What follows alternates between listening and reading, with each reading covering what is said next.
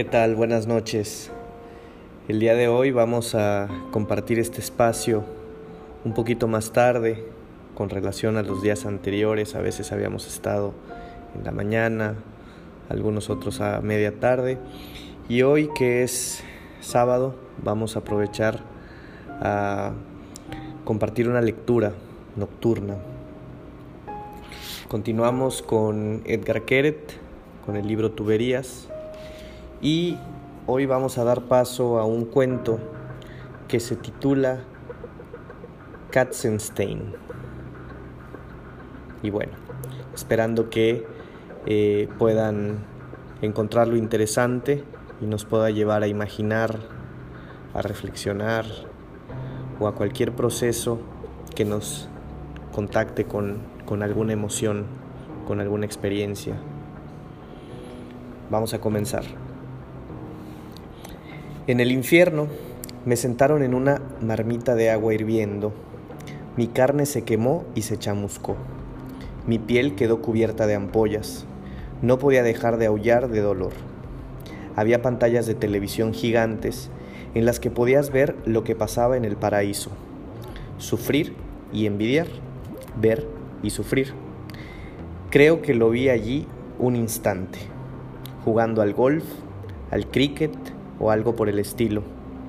Se veía una especie de primer plano de su sonrisa e inmediatamente después otra imagen en la que se veía a una pareja haciendo el amor. Una vez después de habernos acostado, mi mujer me dijo, ya hace siete años que estás con ellos, dejas el alma por ellos, te traes trabajo a casa y ahora, en el momento de la verdad, no están dispuestos a ofrecerte estabilidad laboral. ¿Sabes por qué?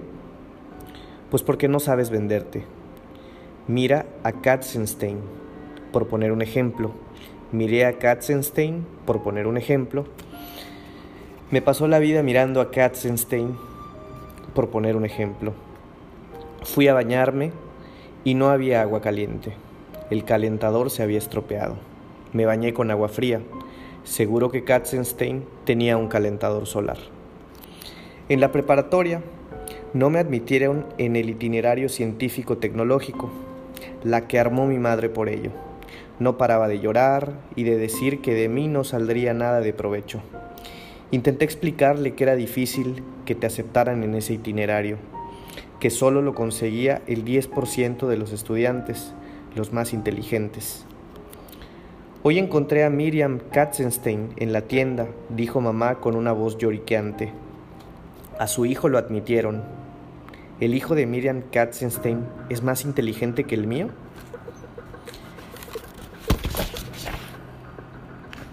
Seguro que no, pero se esfuerza más.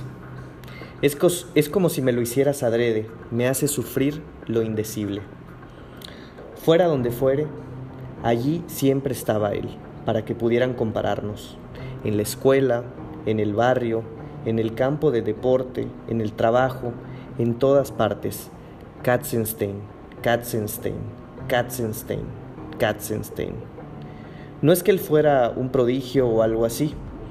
Era un chico del montón, ni genial, ni extraordinariamente atlético, ni especialmente astuto, exactamente como yo, pero tenía un poquito más de éxito. Un poquito y otro poquito y otro poquito, un infierno.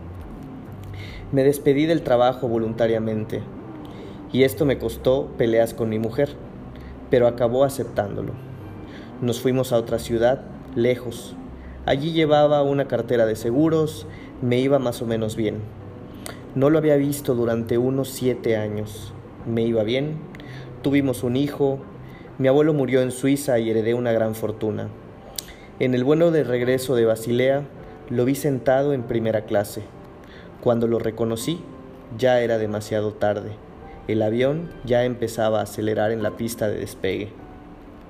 Supe que me esperaban cinco horas y media especialmente largas. A mi lado se sentaba un rabino que no dejaba de hablar, pero yo no escuchaba ni una palabra. Tuve los ojos clavados en la nuca de Kansenstein durante cinco horas. Fíjate en tu pobre vida, Eres una persona hueca, sin valores. Me criticaba el rabino insistiendo en proporcionarme citas de las escrituras. Me tomé un jugo de naranja. Katzenstein pidió un Jack Daniels. Fíjate, por ejemplo, dijo el rabino. No quiero. Me levanté del asiento y corrí hacia la cola del avión. La azafata me rogó que volviera a mi asiento. Me negué. Señor, aterrizaremos en unos minutos tiene que volver a su asiento y abrocharse el cinturón de seguridad exactamente como, y terminó la frase diciendo, como los otros pasajeros, pero en sus ojos vi a Katzenstein. Giré la empuñadura de la puerta del avión y le empujé con fuerza con el hombro. Fui aspirado hacia afuera, tranquilo, dejando detrás de mí un infierno.